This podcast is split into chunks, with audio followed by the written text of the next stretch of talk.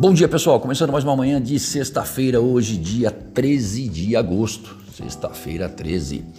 E temos dados saindo do forno com o comportamento dos mercados financeiros globais. Até o momento, às 9 e 5 da manhã, o cenário é o seguinte: nas bolsas, o SP Futuro operando em alta 0,03%.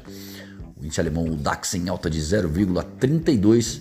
O CSI 300 esse encerrou em baixa, 0,55%. O WTI barril de petróleo 68 dólares, enquanto o comportamento do dólar ante as principais moedas no exterior é de baixa de 0,22%.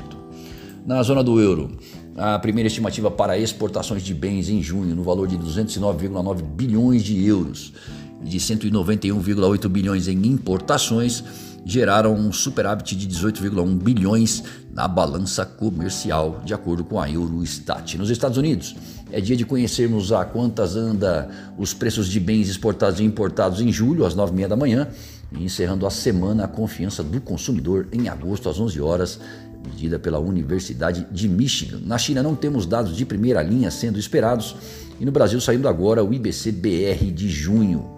Se trata do índice de atividade econômica do Banco Central, considerado como uma espécie de sinalizador do PIB. O Roberto Campos Neto, presidente da instituição, participa de encontro aberto à imprensa durante toda a manhã. Incertezas no campo político e fiscal não permitiram a valorização do real durante a semana. São as dúvidas que pairam no ar em torno da reforma do imposto de renda, adiada para terça-feira. Precatórios também e rusgas entre os poderes executivo e judiciário que fizeram o investidor ficar na defensiva.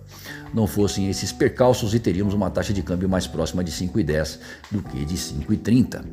Não que seja a regra, mas diante da chegada do final de semana e ainda esperando respostas sobre esses temas, tal qual algum refresco no clima em Brasília, não se espera que o estrangeiro adote uma postura arriscada, esperando para se posicionar enquanto observa o andar da carruagem. O PPI, os preços ao produtor de julho nos Estados Unidos em alta, também não colaborou com os emergentes, porque voltou a abrir espaço para discussões em torno da redução dos estímulos por lá, algo que poderia reduzir o fluxo de recursos para países como o Brasil, lembrando que a postura do nosso Banco Central de elevação do juro com a porta aberta para novos aumentos tende a tornar o país atrativo a quem busca melhores rendimentos. Portanto, assim que as reformas prosseguirem e os ruídos políticos se acalmarem, o espaço para a apreciação do real existe.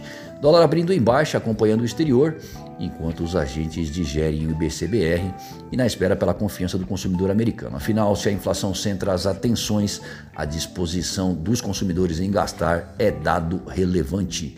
Lembrando que o encerramento de ontem para a moeda americana foi de 5,2560 e do euro foi de 6,1615. Para mais informações e consultas, ligue para nós 011 911 7711 ou acesse o nosso site amplaassessoria.com.br e confira os nossos serviços. Muito obrigado e um excelente final de semana a todos.